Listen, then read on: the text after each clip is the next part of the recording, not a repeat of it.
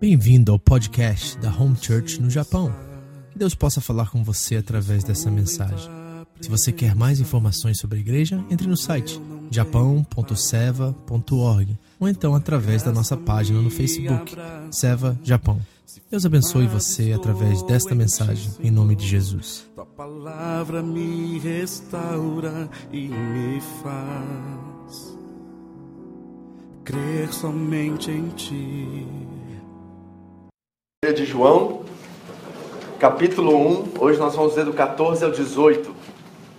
E eu não sei se você tem reparado, mas nós estamos premendo o suco desse evangelho máximo possível. Eu quero reter o máximo, né? Se a gente continuar nesse cronograma, vai ser dois anos de evangelho de João, mas não tem problema, porque Deus tem falado com a gente tremendamente e eu quero conhecer esse melhor amigo de João cada dia mais. Eu quero ser um com ele, eu quero espelhar ele, eu quero que ele se faça vivo em mim.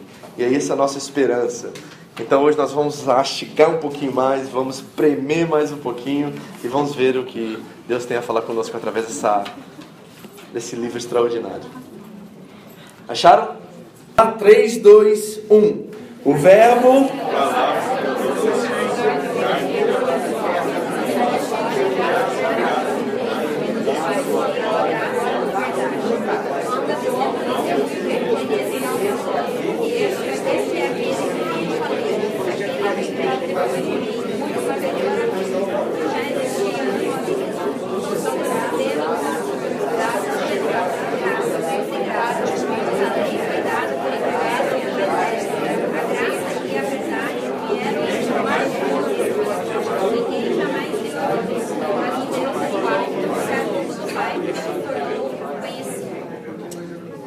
Pode sentar, obrigado.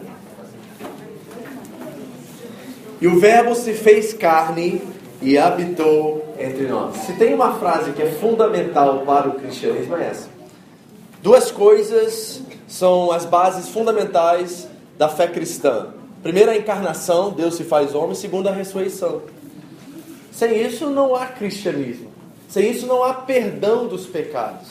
Por quê? Porque pelo nosso próprio mérito, o nosso próprio esforço, nós jamais chegaríamos a Deus. Então o próprio Deus teve que se fazer homem para vir nos resgatar. Agora, para a cultura da época de João, isso era extraordinário, literalmente falando. Tanto para os gregos, que nós usaríamos talvez a linguagem hoje dos seculares, não judeus, e tanto para os judeus. Isso era algo extraordinário. Porque para os filósofos gregos, por exemplo, eles sempre enfatizavam o ideal da esfera espiritual. Para eles, a esfera invisível espiritual era o foco, as questões eternas. É isso que Platão, por exemplo, dizia. Mas para os judeus era o contrário. Para os judeus, eles enfatizavam fortemente que era impossível e jamais um homem poderia se tornar Deus. E por isso, eles nem consideraram a possibilidade de Deus se fazer homem. Está entendendo?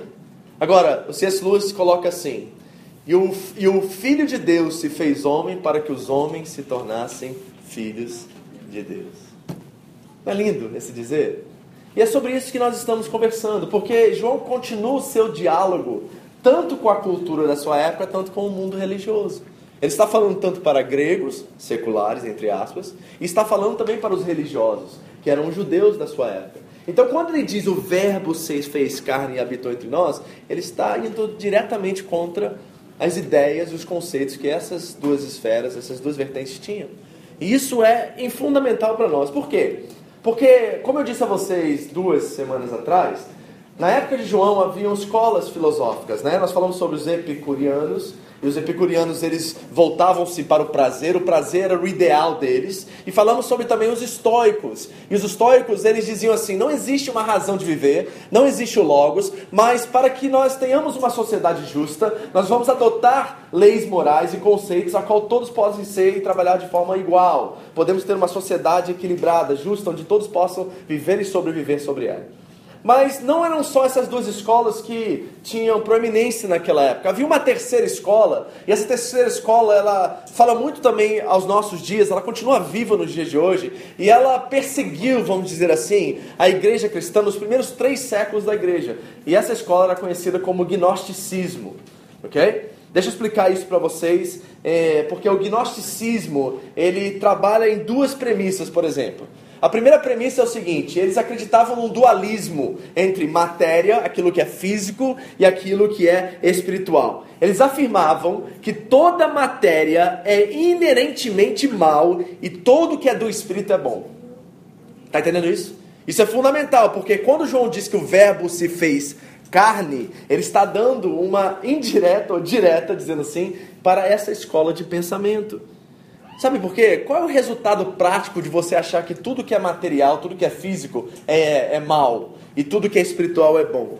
É o seguinte, que qualquer feito, qualquer ação, qualquer atitude, por mais grosseiro que seja o pecado, ele não tem efeito nenhum no nosso relacionamento com Deus, porque o que vale mesmo são as coisas espirituais. Você está entendendo isso? Essa escola continua ainda em evidência dos nossos dias? Essa separação, departamentalização de fé, ela continua muito viva nos nossos dias. Qual é o resultado direto disso? Libertinagem. Liberalidade total. Ou seja, o que eu faço com o meu corpo não importa, porque o que conta é o meu espírito. Se o meu espírito estiver bem com Deus, o que eu faço com o meu corpo, da forma que eu trato ele, da forma que eu vivo com ele, isso não importa. Isso era a primeira premissa, a primeira primeiro pilar pelo qual o gnosticismo se multiplicava naquela época. E a segunda é que eles afirmavam que eles pertenciam a uma classe elevada de seres humanos que re receberam um conhecimento especial, uma revelação especial, e eles estavam acima dos autores bíblicos e dos seres humanos. Ou seja, um complexo de superioridade. Elitismo. O que é essa? Uma classe especial de pessoas. Qual é o resultado disso? Superioridade. Complexo de superioridade. Agora, deixa eu fazer uma pergunta constrangedora para você, a qual nós precisamos chegar a uma realização, que é o seguinte: o que fere mais a igreja evangélica dos nossos dias de hoje? Poderíamos dizer e afirmar que é um tipo de libertinagem ou graça barata e também um complexo de superioridade por acharmos que temos uma revelação especial da parte de Deus? Será que isso está tão vivo no tempo de João como estava vivo no tempo de hoje, como está vivo nos tempos de hoje? Eu acredito que sim, e por isso que esse texto é tão pertinente para nós. É tão importante e tão fundamental para nós. Porque o que João está sinalizando e está afirmando categoricamente é o seguinte: que a nossa linguagem, que a nossa fé é uma linguagem completamente oposta a esse dizer status quo popular cultural. João está afirmando categoricamente que Deus se fez homem, se fez carne. E isso demonstra que a matéria, o que é físico, é bom. Lembra quando Deus criou os céus e a terra? O que, é que ele disse? Deus viu que tudo era bom. Foi a desobediência que tornou as coisas ruins, que tirou as coisas do eixo. Mas quando Deus criou todas as coisas, ele viu que tudo era muito bom, diz o texto, quando ele terminou. Então, quando João diz que o verbo se fez carne, ele está dizendo assim, ó, a matéria não é mal, a matéria é boa, é o coração do homem que tornou a matéria ruim. O verbo se fez carne. E não só se fez carne o verbo, mas o que, que ele fez? Ele habitou entre nós. Essa palavra habitou no grego é tabernaculou. E você vê o judaísmo de João vindo à evidência também. Por quê? Porque como que o povo de Israel lidava com Deus no deserto? Deus se movia através do Tabernáculo. É ali que Deus encontrava com o seu povo, no tabernáculo. E agora esse tabernáculo toma uma nova dimensão, porque o tabernáculo é o próprio Deus descendo, se tornando homem e vivendo entre nós. Então João está dizendo para essa linguagem cultural, para esse povo que era gnóstico, que é o seguinte: a matéria é boa e Deus se identificou com os seres humanos. Ou seja, não é um complexo de superioridade sobre nós. E também, nós não vivemos de qualquer jeito, nós temos um padrão de viver. Mas ele continua e ele vai além disso, porque no versículo 14, ele diz não só que o verbo se fez carne e habitou entre nós, ele diz assim, ó, vimos o que? A sua glória, a glória como unigênito do Pai, cheio de graça e cheia de verdade. Você leu isso comigo, não leu? Agora, qual é a importância desse texto e para quem que João está falando? João está falando agora para os judeus. Sabe por quê? Porque a expectativa messiânica dos judeus é de um, um, uma pessoa, um ser, que viria e com certeza seria um general de guerra, queria subjugar a nação opressora romana e devolver os judeus o protagonismo da história humana. É isso que estava na cabeça daqueles discípulos de Jesus, que o Messias viria para retomar o poder para retomar as coisas. Por isso que eles perguntam a Jesus o tempo todo: Senhor, quando virá o teu reino? Quando será que os judeus vão ser colocados de novo no protagonismo da história humana? Quando que isso vai acontecer, Senhor? Eles estão perguntando isso o tempo todo, porque na cabecinha deles eles achavam que o reino de Deus se estabeleceria por força e não por um Messias crucificado, sacrificado como Cordeiro de Deus na cruz. O que, que o Verbo se fez carne promete a nós? Ele promete a nós graça e verdade. Você sabe o que é graça, não sabe? Graça é o quê? É um favor o quê? Imerecido. E essa graça, olha o que João está falando. Eu quero que você veja essa dimensão, porque ele está falando tanto para a sua cultura e tanto para os judeus. Porque quando ele fala de graça, ele está quebrando todo esse conceito de superioridade que havia entre os gnósticos, não é verdade? Porque se graça é um favor imerecido, qualquer conceito de superioridade cai por terra, não cai? Se nós estamos todos no mesmo barco e todos nós recebemos dele graça sobre graça, então nós não podemos nos achar melhor do que os outros, não é verdade? Porque tudo foi dádiva, tudo foi um presente de Deus. Nós não conquistamos isso com nossos esforços, nossos méritos, nossas capacitações. Não é verdade isso? Então isso quebra qualquer ideia de superioridade.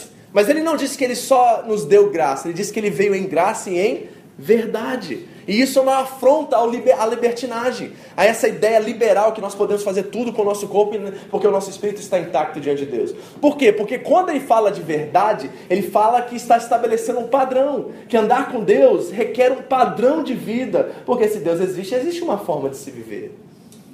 Não é verdade? Então preste atenção como isso é profundo e como isso é importante.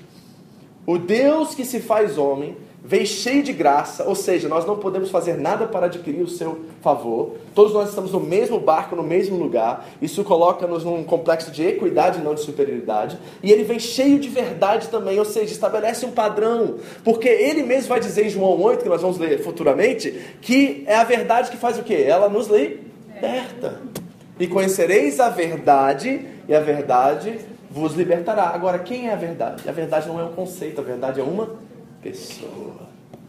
Que coisa linda e maravilhosa! Tudo isso está acontecendo. Por exemplo, se você não sabe disso, na, na leitura judaica do período inter, intertestamentário, havia um livro chamado Baruch, por exemplo, e o Baruch dizia que a sabedoria desceria e se tornaria um homem.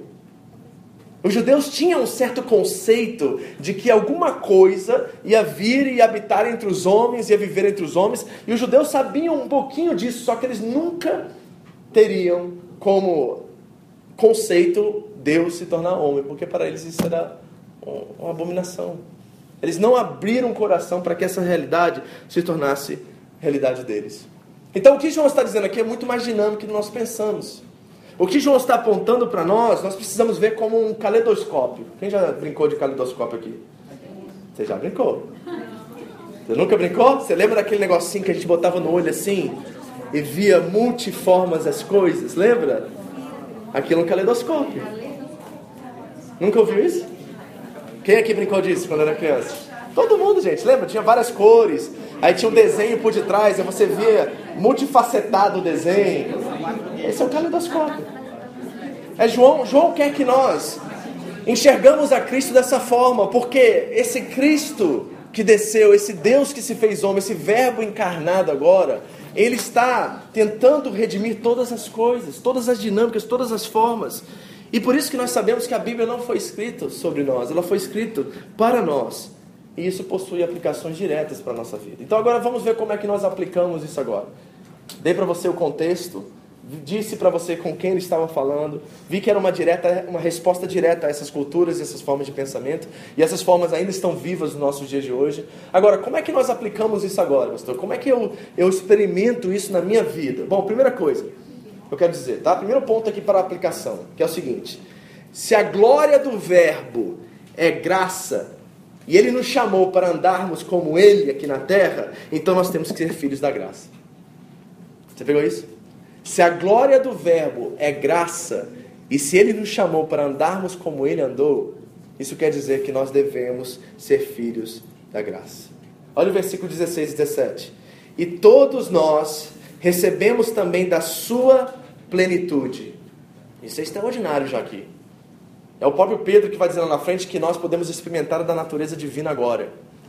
Então, quando nós recebemos a Cristo como Senhor, o Espírito vem habitar em nós e nós já estamos num caminho de receber e nos preencher da sua plenitude. Você pode experimentar a plenitude de Deus nos seus tempos aqui na terra. Imagine quão extraordinário isso é. E alguns de vocês têm tido sinais disso. Vocês que têm buscado a Deus, que têm jejuado, orado, que têm buscado a face do Senhor, há momentos que você sabe que parece que Deus te visita, não é verdade? É essa experiência que nós temos momentaneamente, Deus está dizendo que nós podemos ter ela o tempo todo. Imagine isso. Opa, isso é caminhar em outro mundo, não é verdade? Isso é caminhar com outra perspectiva de vida, outra forma de ver, novidade de vida, literalmente. Então dele recebemos plenitude como? E graça por graça. Aí ele diz assim: porque a lei foi dada por Moisés, mas a graça e a verdade vieram por quem? Por Jesus Cristo. Então deixa eu aplicar isso agora, porque isso aqui é muito importante e vai me dar uma chance de ensinar para vocês algumas coisas. Por quê? Porque hoje em dia nós temos uma ideia muito errada do que é doutrina, nós temos uma ideia muito errada do que é, é ensino religioso, por assim dizendo, palavra de Deus, Bíblia, é, conceitos cristãos. E nós precisamos tirar um pouquinho desse preconceito que nós temos em ouvir ensino e coisas que têm a ver com doutrina, porque essas coisas que criam um chão pelo qual nós podemos pisar e caminhar na nossa fé. Se nós não tivermos um chão por onde caminhar, nós vamos pisar na areia movediça no vazio. Então é muito importante a doutrina, porque ela estabelece um chão para que nós podemos construir sobre ele. Nós estamos vivendo num tempo em qual as pessoas querem somente aquilo que é emocionalmente prático. Ou seja, eu vim para a igreja porque eu tenho um problema numa área emocional, financeira, seja o que for, e eu quero uma solução imediata para aquilo. Nós somos a geração micro-ondas. Nós queremos tudo para ontem. E nós não estamos com os ouvidos aguçados e desejosos de conhecer fundamentos da fé cristã que podemos construir sobre. Nós queremos algo que é prático, imediato e instantâneo, não é verdade? Você reconhece isso? Quer ver? Deixa eu dar um exemplo prático disso. Quem é que consegue assistir um vídeo no YouTube por mais de 5 minutos? Três. Sabe o que eu tenho reparado na prática? Que tem diminuído cada dia mais os, os, os, os minutos dos vídeos do YouTube. Porque ninguém tem paciência mais para assistir mais de 30 segundos ou um minuto. O que você está experimentando aqui neste domingo agora, me ouvindo, é um milagre. É um milagre. Você sair da sua casa morrendo de sono, depois de não sei o que você fez ontem à noite, provavelmente a maioria de vocês foi dormir muito tarde e vir aqui para ouvir um cara como eu por meia hora, 40 minutos, é um milagre. Isso não é normal nos nossos dias. E sabe de uma coisa? Alguém profetizou isso. Posso mostrar para você? Abra sua Bíblia comigo. Segunda carta de Timóteo, capítulo 4. Abre aí. Timóteo está recebendo conselhos doutrinários do apóstolo Paulo e Paulo está fazendo uma leitura do seu contexto que tem aplicações imediatas a nós nos nossos dias. Segundo Timóteo, capítulo 4, nós vamos ler do 3 ao 4. Segunda carta de Paulo a Timóteo, capítulo 4, 3 a 4. Acharam? Preste atenção e leia comigo. Diz assim, na palavra de Deus. Pois virá o tempo em que não suportarão a sã doutrina. Pelo contrário, sentindo que coceira nos ouvidos, segundo seus próprios desejos, juntarão mestres para si mesmos. Eles se recusarão quê? A dar ouvidos à verdade, voltando-se para os mitos. Essa a realidade dos nossos dias ou não? Quem quer sentar para ouvir doutrina? Ninguém quer isso, querido. Pastor, eu quero saber como é que você vai resolver o problema lá em casa.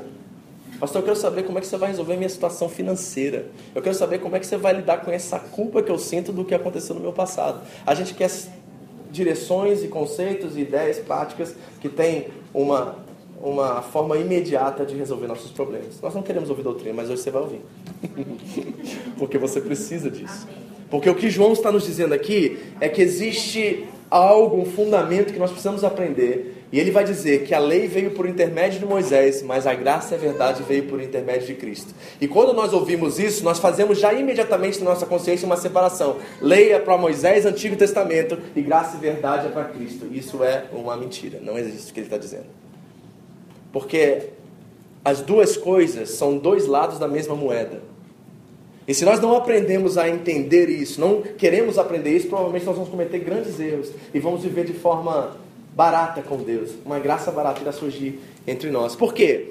Porque a experiência, queridos, eu não estou negando que a experiência não seja importante. A experiência é muito importante, pois ninguém se converte, por exemplo, ouvindo uma pregação. Você sabia disso?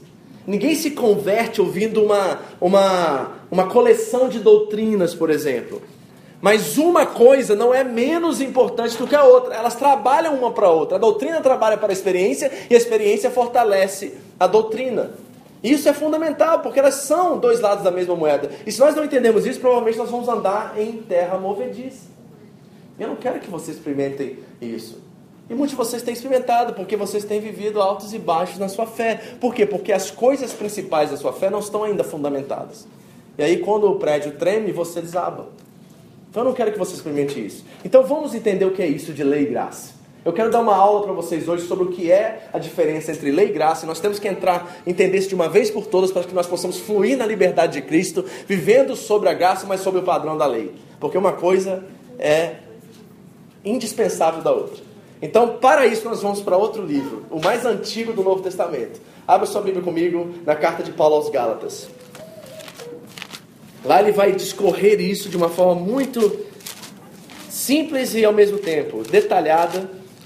E aí nós vamos poder aprender algumas coisas muito importantes. Gálatas capítulo 3, nós vamos ler do 23 em diante.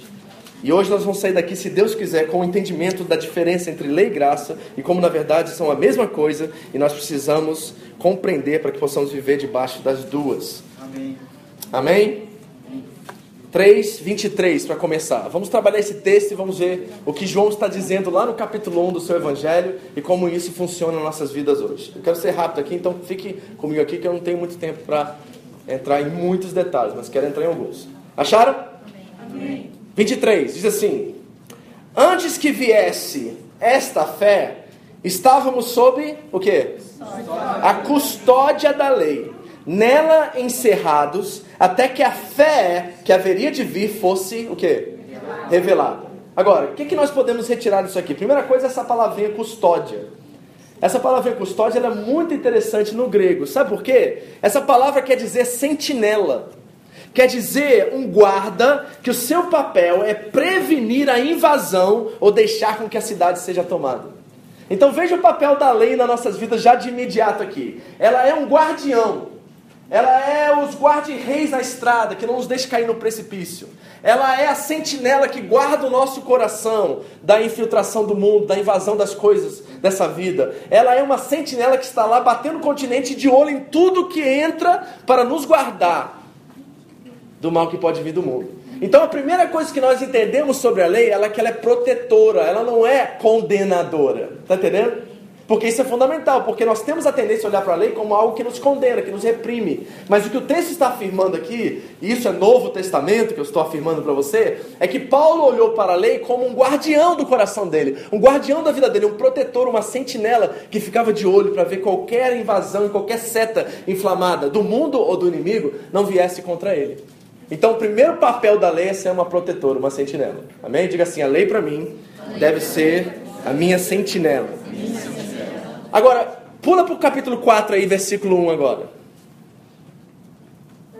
Ele diz assim, ó: Digo, porém, que enquanto o herdeiro é menor de idade, em nada difere de um escravo, embora seja dono de tudo. Herdeiro é o filho, ok? enquanto ele é menor de idade, ele é igual ao escravo, porque ele não tem direito à herança ainda. Então ele está no mesmo nível do escravo. Aí ele diz assim: no entanto, ele está sujeito a guardiães e administradores até o tempo determinado por seu pai.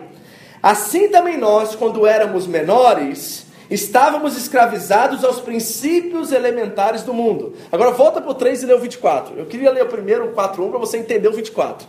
Aí o 3.24 diz assim: Assim, a lei foi o nosso... Tutor.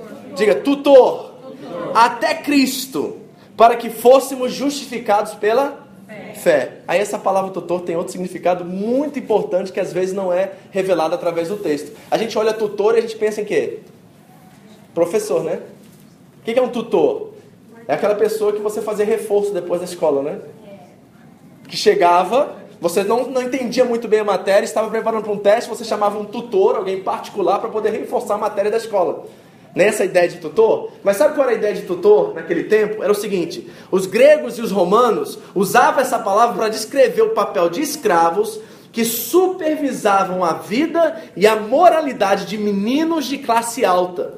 Eles não podiam nem pisar fora de casa até que chegasse a idade maior, a maioridade.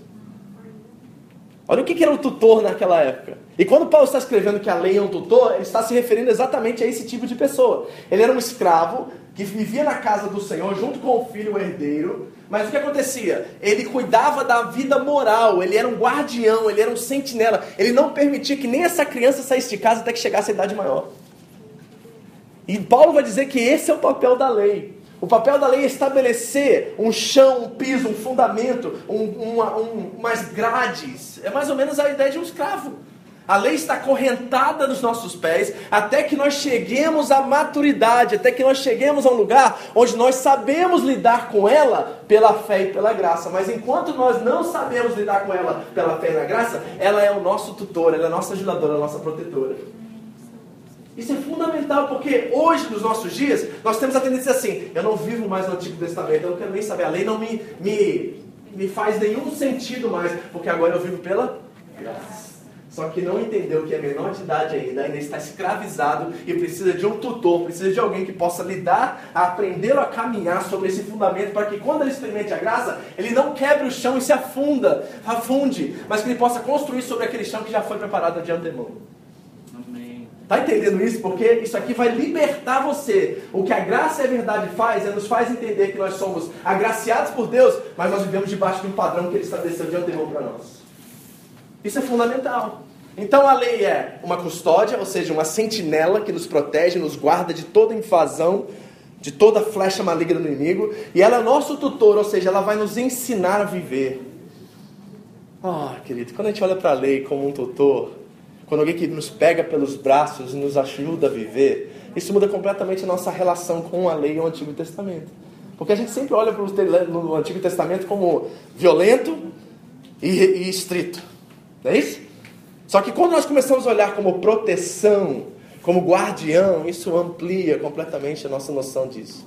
E nos faz entender que Deus, na verdade, estava nos amando quando Ele nos deu a lei como tutor e como custódia. Versículo 25. Prepare porque tem pausa. E essas pausas são fundamentais. Porque Paulo começa o 25 dizendo o quê? Agora. Tá vendo? Aí, vírgula. Eu amo as vírgulas na Bíblia. Eu sou apaixonado pelas vírgulas. Tem uma coisa que me chama a atenção é vírgula na Bíblia. Porque o Paulo fala assim, agora. Porque antes de você ir para o próximo passo, você tem que refletir no que você viveu antes. Porque uma coisa está conectada com a outra. Eu não posso agora experimentar o novo se eu ainda não estou fixado naquilo que é velho. Se eu ainda não resolvi aquilo que é antigo. Se ainda essas pendências e esse entendimento ainda não foi estabelecido na minha vida. Porque agora requer pausa. Ou seja, eu tenho noção exata do que essa lei faz para mim. Eu estou fundamentado nela, eu tenho consciência dela, eu sei o que ela promove, o que ela me beneficia, como ela me protege, como ela me guarda. Eu vejo a lei de Deus como algo maravilhoso. Quer ver? Abra Salmo 119, rapidinho. Não estava aqui na agenda, mas veio na cabeça, eu vou mandar. Vamos lá, Salmo 119. Olha que coisa linda que o salmista escreve sobre a lei de Deus. Olha que coisa maravilhosa. Acharam? Era enorme esse capítulo, mas vamos ler algumas frases. Bem-aventurados que trilham caminhos corretos e andam o quê? Na lei do Senhor. Bem-aventurados que guardam os seus estatutos e buscam o Senhor de todo o coração. Não praticam iniquidade, andam em seus caminhos. Tu ordenaste os teus preceitos para que diligentemente os observássemos. Oxalá os seus caminhos fossem dirigidos de maneira que eu pudesse observar os seus decretos. Então me ficaria, não ficaria confundido, atentando para todos os teus mandamentos. Louvar-te-ei com o coração reto, enquanto o aprender as tuas justas leis. Observarei os teus decretos, não me desampares totalmente. Olha só, jovem, como purificará o jovem o seu caminho? Observando segundo a tua palavra. Ah, gente, se a gente entendesse isso, de todo o meu coração te busco, e não me deixes desviar dos teus mandamentos. Quais mandamentos, queridos? É a lei de Deus. É isso que o salmista está escrevendo. Então a lei ela conforta, ela estabelece fundamento. Mas quando Paulo vai dizer agora, vírgula, porém, ele ainda enfatiza, ele não só fala agora, você está certo do que você, onde você vai caminhar, você está certo que esse chão já foi estabelecido. Ele diz assim, porém, tendo chegado o quê? Volta lá no 25. Tendo chegado a fé, já não estamos mais sob o controle do tutor. Sabe o que ele está dizendo em outras palavras? Lembra o que a palavra tutor significa? Eram escravos que cuidavam dos herdeiros e eles estabeleciam a condição moral, o amadurecimento desses herdeiros, mas quando esses herdeiros chegavam à maturidade, eles liberavam eles para sair de casa e viver suas vidas, porque agora eles sabiam onde pisar e sabiam como viver. E aí o Paulo está dizendo assim: agora que vocês estão na fé, e o que, que é fé? Fé é acreditar em Deus? Não, fé é o quê? Conhecer a Deus. E conhecer a Deus traduzir tudo o que Ele é. Então isso significa, quando nós chegarmos agora à maturidade, nós não jogamos fora a lei, mas nós trazemos toda a maravilha, todos os conceitos, todas, todos os firmamentos, fundamentos, e agora nessa maturidade nós podemos deixar o tutor de lado e viver de acordo com a nossa consciência, aquilo que nós já entendemos sobre ela e vivemos sobre ela. Ah, isso é liberdade. É aí que a verdade liberta, porque nós não jogamos fora o padrão, nós mantemos o padrão e construímos agora sobre ele. Isso é liberdade, gente. Isso é a vida que Deus quer nos dar, é isso que Deus deseja de nós. Agora, para entendermos isso, nós precisamos saber qual lei, né? Essa deveria ter sido a pergunta que você deveria ter feito desde o começo. Pastor, entendi, a lei é importante, mas qual lei? É, eu tenho que. Não posso mais cortar meu cabelo, como diz lá em Levítico capítulo 19? Não posso usar tatuagem, como alguns dizem, no versículo 28. Eu não posso comer mais porco, não posso comer, fazer todas essas coisas. Qual lei que você está falando? Sabe por quê? Porque se nós não entendemos isso, nós vamos pegar o Antigo Testamento e vamos usar de uma forma pela qual ele não teve a intenção de ser usado. Isso complica a nossa vida espiritual, não ajuda.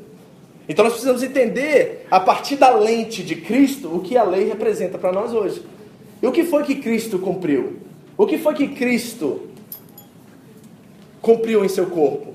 Bom, primeira coisa, ele cumpriu as leis cerimoniais e as leis civis. Amém? Então, tudo que é lei cerimonial do Antigo Testamento e tudo que é lei civil, a conduta do povo de Israel, as cerimônias e rituais que o povo de Israel fez, ele sendo o sacerdote de Israel, sumo sacerdote, ele cumpriu dessas coisas através do seu corpo. Então nós não adotamos mais os costumes e as leis civis e cerimoniais de Israel. Essas coisas eram para Israel, era para um tempo, é para um povo, não são para nós. Mas a lei de Deus continua em vigor para nós.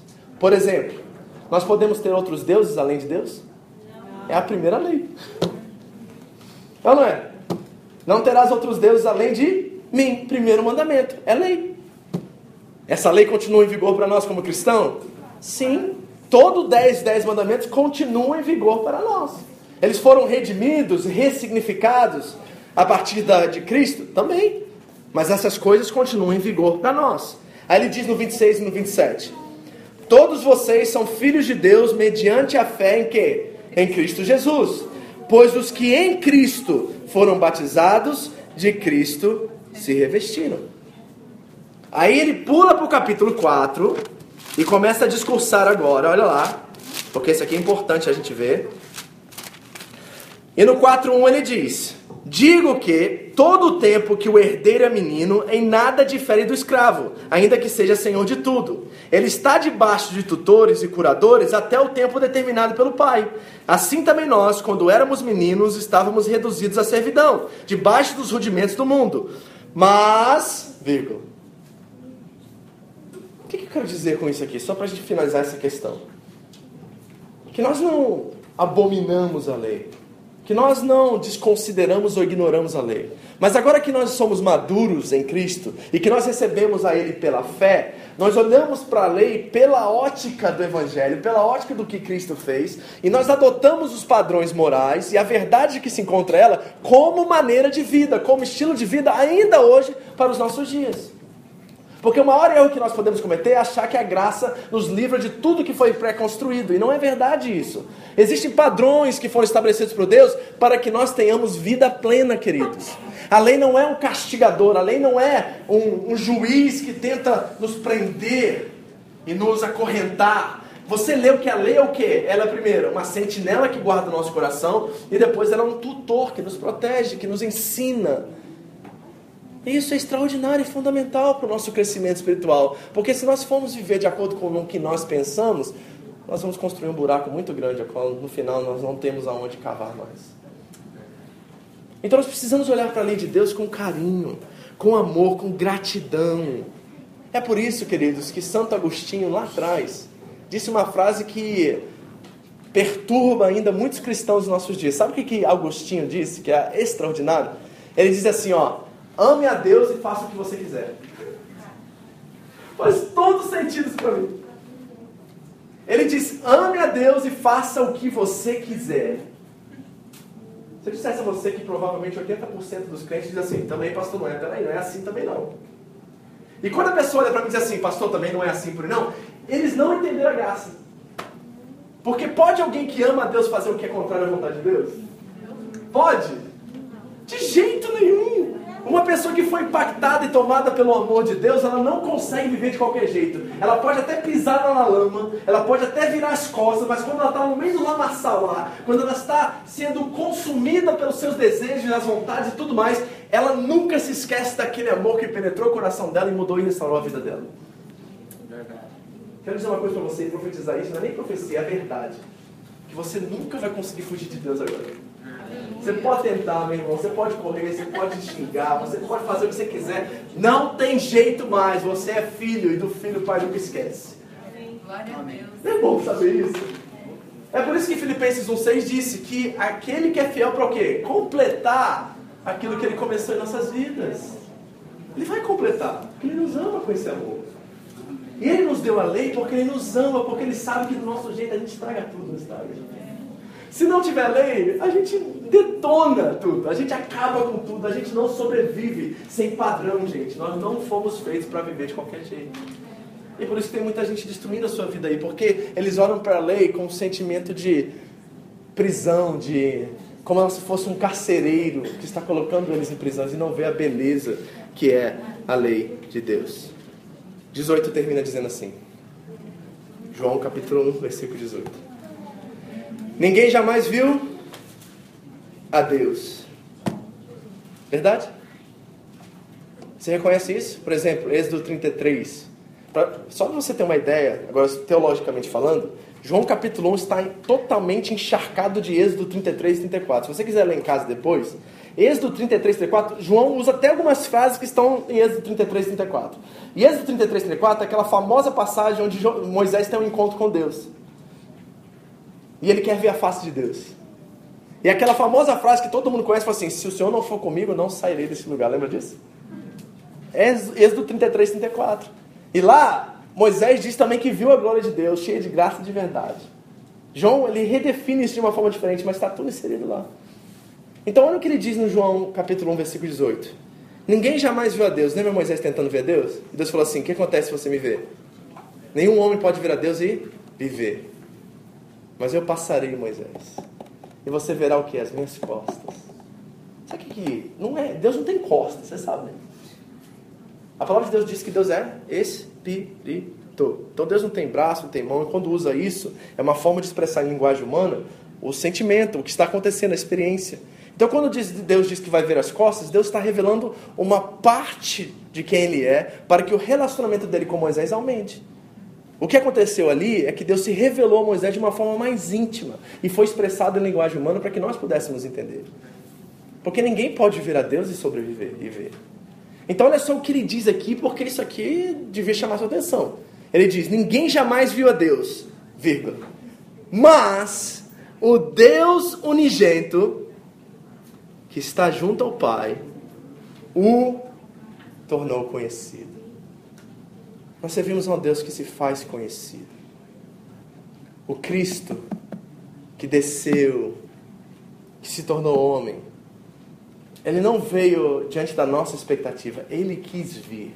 Ele quis se identificar conosco, ele quis entrar na nossa pele, ele quis ser o nosso intercessor no céu agora, porque ele se identifica com cada detalhe, cada momento e cada história que você já passou na sua vida. Você tem agora no céu um advogado que pode interceder com você com toda a confiança, porque ele sabe exatamente o que você sente. Não é bom você saber isso, que você pode chegar ao Pai com confiança, porque aquele que está diante do trono da graça sabe exatamente o que é viver como você vive? Não é bom e não é confortante isso? Não é alguma coisa que traz segurança para nós? Porque não tem uma situação que você possa passar na sua vida, ou já passou, a qual ele não conhece, não sabe, não sentiu na pele? É isso que João está dizendo: que Deus não pode ser visto, mas nós o vemos. Por quê? Porque ele era o Cristo que desceu e se fez homem e assumiu o nosso lugar e morreu pelos nossos pecados e deu seu espírito para viver dentro de nós. Tem uma passagem em Hebreus que todo crente conhece. Que diz assim: que ninguém sem santidade pode ver a Deus. Conhece essa? Sem santidade, ninguém verá a Deus. Pergunta para você: pode alguém ver Deus que não esteja em santidade? A gente tem que entender que tem uma dinâmica nisso aí. Não é assim, ó, porque muito crente olha para esse versículo e fala assim: eu vou me consagrar, eu vou jejuar três vezes por semana, eu vou ler a Bíblia todo dia, porque sem santidade ninguém poderá ver. Isso é obra, isso é outra religião. Isso é outra religião, queridos. Não é por mérito, pela graça sois salvos mediante a fé, isso não vem de vós, é obra de Deus, para que através das obras ninguém. Então, se é a minha santidade, a minha consagração que me leva a Deus, então não é o mérito de Cristo, o mérito é meu. Não é? Então não pode ser que o texto está dizendo que se eu buscar santidade eu vou ver a Deus. Não, aquele que viu a Deus é santo. Aquele que viu a Deus já é santo. É isso que o texto está dizendo. Porque ninguém pode ver a Deus se não estiver em santidade. Você está entendendo como é que a gente tem que ler a Bíblia com essa convicção e com essa certeza? Porque senão a gente começa a voltar lá para trás e trazer o tutor de volta, trazer o, o, o sentinela de volta e nos acorrentar aquilo que já foi cumprido. Por isso que entender a lei é fundamental e o relacionamento que ela tem com a graça. Uma moeda de duas faces. Uma não consegue viver sem a outra. Porque se nós não tivéssemos a lei, nós não reconheceríamos quem é o Cristo. Eu vi um teólogo dizer algo que chocou-me. Sabe o que ele disse? Se acontecesse na história da igreja, na história da humanidade, de nós perdermos um dos dois testamentos, ou o antigo ou o novo, sabe qual que eu gostaria de manter? O velho. Não é extraordinário isso? Porque a gente pensa assim, vamos ignorar o velho, vamos esquecer o velho, porque agora nós temos o novo. Eu quero é mergulhar no novo, eu quero entender o novo, eu quero estudar o novo. Mas esse teólogo disse algo que é profundo e nós precisamos refletir nisso. Ele disse assim: se houvesse uma chance de perder um dos dois testamentos, eu gostaria de perder o novo. Porque sem o velho nós não sabemos que o Cristo está por vir. Sem o velho, nós não temos ideia do sacrifício que era necessário para nos reconciliar com Deus. Porque o novo está contando após, mas o velho está dizendo que está por vir, que é a nossa esperança, que é a nossa fé, que é tudo que nós precisamos na vida. É incrível isso. Extraordinário. E aí o João vem dizer para mim para você assim, ó, ninguém jamais viu a Deus, mas o Deus unigênito, ele não está falando o Filho unigênito, ele está falando Deus unigênito, Trindade, que está junto a quem? Ao Pai, ele está afirmando categoricamente que Jesus é Deus, o tornou conhecido. Vou terminar com uma ilustração. É isso, acabou. Preste atenção nisso. Descobri algo essa semana muito interessante. Thalys falou de química, de física. Vou falar sobre ciência. Eu descobri que a ciência, a ciência descobriu, na verdade, algo muito interessante. Que quando nós estamos estudando na escola, ouvindo um sermão como esse, o lado esquerdo do nosso cérebro funciona. Tá? Você está me ouvindo aqui, você está calculando, entendendo, compreendendo as coisas pelo lado esquerdo do seu cérebro. Né? Meu lado esquerdo. Não o seu, tá? Todo mundo com a mão aqui, eu lembro. lado esquerdo. Mas sabe o que, que eles descobriram? Que quando nós ouvimos histórias, nós usamos os dois lados. Porque de um lado está a racionalidade, do outro lado está a imaginação. Agora pergunta para você, por que Jesus usava constantemente parábolas? Está entendendo? Porque ele queria que nós trabalhássemos todo o nosso cérebro na compreensão de quem ele era. Então eu vou usar uma ilustração para tentar ativar isso em você. Imagine o seguinte: se alguém chegasse para você com um livro na mão, entregasse esse livro a você e dissesse assim: Esse livro mudou completamente a minha vida. Você não tem nem noção de quem eu era antes de ler esse livro. Mudou meu casamento, mudou minha história, mudou meu coração, trouxe cura, restauração, mudou todos os aspectos da minha vida, meus pais, minha família. Esse livro aqui fez toda a diferença no mundo da minha vida. E ele te entregou com tanto coração, com tanta paixão, porque o desejo dele é que você tivesse a mesma experiência que ele. Então imagine alguém te dar um livro com a maior expectativa do mundo de que aquela transformação que aconteceu na vida dela possa acontecer com você. Aí você recebe o livro e leva para casa. E a sua expectativa está lá alta, né? Sua esperança, porque você, tudo que você precisa de uma mudança, de uma restauração na sua vida, e você começa a ler o livro e você acha o livro assim meio chato. E não só chato, até tem umas partes interessantes, mas as coisas meio sem cabeça e pé, sabe? Uma coisa não conecta com a outra. E você falou assim, nossa, o que aconteceu com esse cara? Ele deve ter tido uma experiência ah, transcendente com Deus, alguma coisa mística aconteceu. Quando ele estava lendo o livro, não tem nada a ver com ele. Por quê? Eu estou lendo o capítulo 1 aqui não faz sentido com o capítulo 2. O capítulo 2 não faz sentido com 10. O 11 não faz sentido com 3. É sem cabeça e sem pé. Eu não estou entendendo esse livro. E aí na semana que vem você vai lá para devolver o livro. Imagine como é que está a carinha do seu amigo. Ele está doido para saber se aquele poder que veio sobre ele, sobre aquela leitura que transformou a vida dele, também aconteceu com você. Então ele vai para aquela reunião com as maiores expectativas do mundo e com a alegria de saber que provavelmente você experimentou a mesma coisa com ele. Só que como está o seu coração e como está a sua fisionomia? Completamente diferente, você está decepcionado. Você está falando assim, como é que isso aconteceu comigo? E aí o que acontece? Você vai para o encontro, chega no encontro e você está triste e ele está assim, naquela expectativa, naquela esperança, sabe? Aí você devolve o livro para livro para ele e fala assim: aí, como é que foi a sua experiência? É bom. Eu vi seu marido dizer isso para você? Quando ele pergunta como é que foi o filme romântico, depois você chorou balde de água. Aí você olha para ele e fala assim: o que você achou do filme? É bonzinho. Dá vontade de dar um tapa na cabeça dele, não dá? Como assim? Você não chorou? Olha, o mocinho, ele fez isso e lá resgatou ela. Sabe aquela emoção assim, chorando baldes, aquela coisa. E seu marido tá nem aí pro negócio? Mais ou menos isso que você experimentou com o livro. Aí o rapaz fica assim, indignado, né? Então o pastor assim, meu Deus, como assim, cara? Não mudou nada tal. Eu falei assim, cara, não faz, não tem cabeça e pé esse livro, não está acontecendo. Aí quando você entrega o livro para amigo, ele fala assim, cara, não acredito. Ele decepcionado começa a folhear o livro, sabe o que ele descobre? Está faltando um capítulo. Ele começa a folhear e está faltando um capítulo. E o capítulo que está faltando era um capítulo que decifrava todas as outras coisas do livro. Era aquele capítulo que conectava todas as pernas e cabeças, todas as pontes desconectadas. Era aquele capítulo que traria a revelação que você precisa para mudar isso. Deixa eu dizer uma coisa para vocês. É exatamente isso que Jesus é.